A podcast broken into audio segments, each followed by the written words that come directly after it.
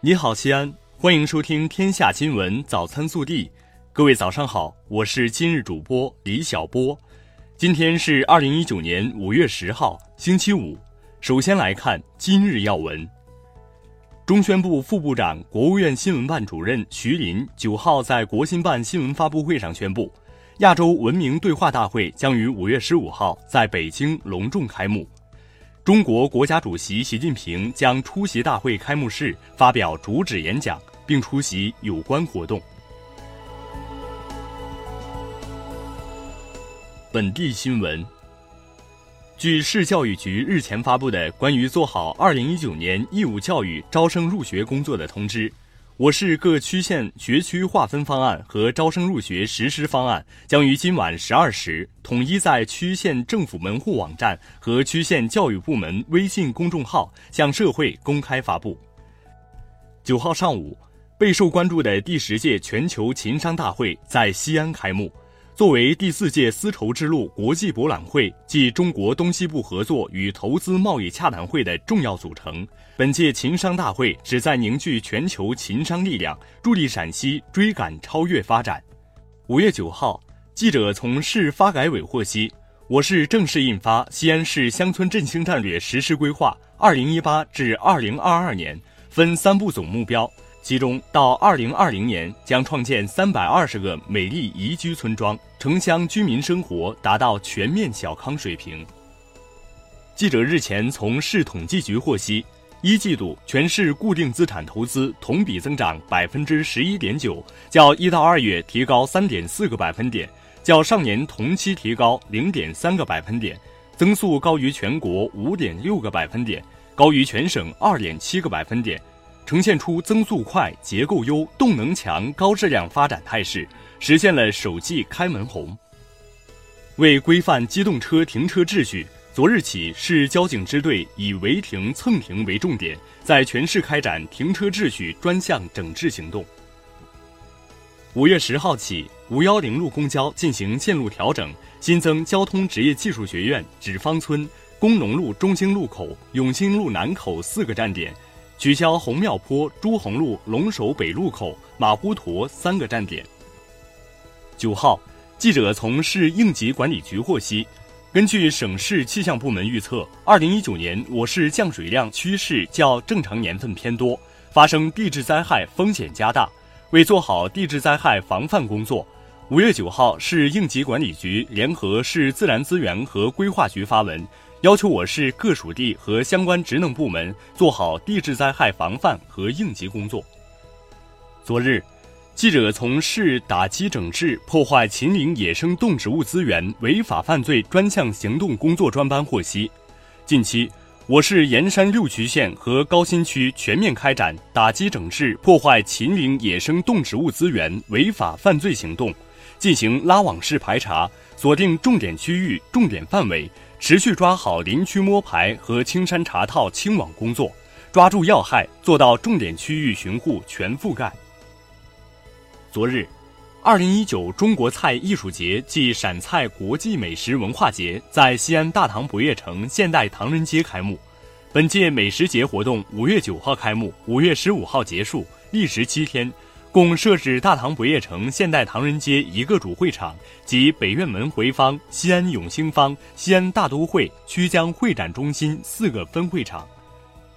五月九号，西安儿童艺术剧院成立六十周年、西安演艺集团成立七十周年庆祝活动在西安艺俗大剧院举办。在院庆活动上，二零一九西安国际儿童戏剧展演正式宣布开启。据悉。二零一九西安国际儿童戏剧展演将上演一百五十余场中外儿童戏剧，其中最受关注的展演周户外单元活动将于六一儿童节期间在大唐芙蓉园举行。国内新闻，外交部发言人耿爽九号表示，希望美方能够同中方共同努力，相向而行，在相互尊重、平等相待的基础上。照顾彼此合理关切，争取达成一个互利双赢的结果。商务部于二零一九年五月九号发布本年度第二十号公告，决定对原产于美国和欧盟的进口相关高温承压用合金钢无缝钢管所适用的反倾销措施进行期中复审调查。目前，美国适用的反倾销税率为百分之十四点一，欧盟适用的反倾销税率为百分之十三到百分之十三点二。九号，国办发布促进三岁以下婴幼儿照护服务发展的指导意见，意见指出。鼓励地方政府探索试行与婴幼儿照护服务配套衔接的育儿假、产休假，支持用人单位以单独或联合相关单位共同举办的方式，在工作场所为职工提供福利性婴幼儿照护服务，有条件的可向附近居民开放等。近日，中央财政下达二零一九年城乡义务教育补助经费一千五百六十五点三亿元。比上年增加一百零三亿元，增长百分之七。贫困地区农村义务教育学生营养膳食补助标准调整为统一国家基础标准，即每生每天四元。九号，国家药监局发布二零一八年度药品监管统计年报，数据显示，二零一八年各级监管机构共查处药品案件九点八万件，获执金额二十七点四亿元，罚款七十六点六亿元。没收违法所得金额二十亿元，取缔无证经营一千零三十七户，移送司法机关两千件。针对近期有机构发布全国百强中学、二零一八中国最具影响力中小学百强榜等榜单，教育部九号发布声明称，从未授权任何组织或机构开展面向全国中小学校的此类评选排名活动。近年来，中国工程院院士袁隆平带领研发团队，在我国多地试验种植耐盐碱水稻，俗称海水稻。今年海水稻种植测试面积将从一万亩扩大至近两万亩。袁隆平说：“我们计划花八年时间，全国的盐碱地种上一亿亩海水稻，一年可增产粮食三百亿公斤，多养活八千万到一亿人口。”温哥华当地时间八号。华为公司首席财务官孟晚舟遭加拿大拘押后的保释听证会再度开庭。华为在听证会后发布声明称，华为一直相信孟晚舟是清白的，并认为美国下令逮捕孟晚舟是非法滥用程序，背后有政治因素驱动，而非出于法治考虑。九号，中央纪委国家监委网站消息，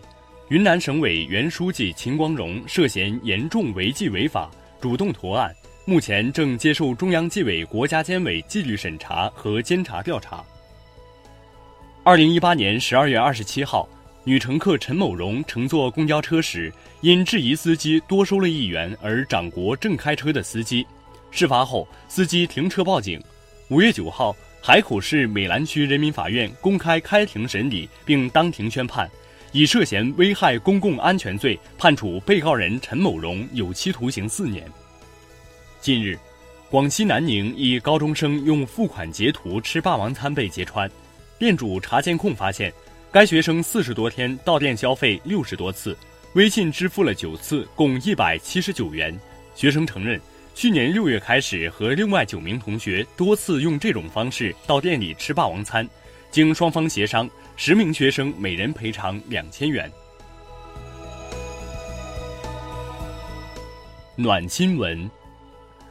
自车让人活动开展以来，整个大西安呈现出“我为您驻足，您为我点赞”的和谐画面，但总有些行人会将这份权利与尊重在阳光下运用的淋漓尽致。车让人是古城亮丽的风景，但斑马线前车守规、人快行却是西安人可以为之炫耀的文明。微调查，日前，广东珠海香洲区发布新规，要求原则上一个单位只建一个工作群，发言要有内容，不得随意刷屏，非工作时间不发布工作信息。因专项工作组建的微信群在结束工作后应及时解散等，你怎么看？更多精彩内容，请持续锁定我们的官方微信，我们明天不见不散。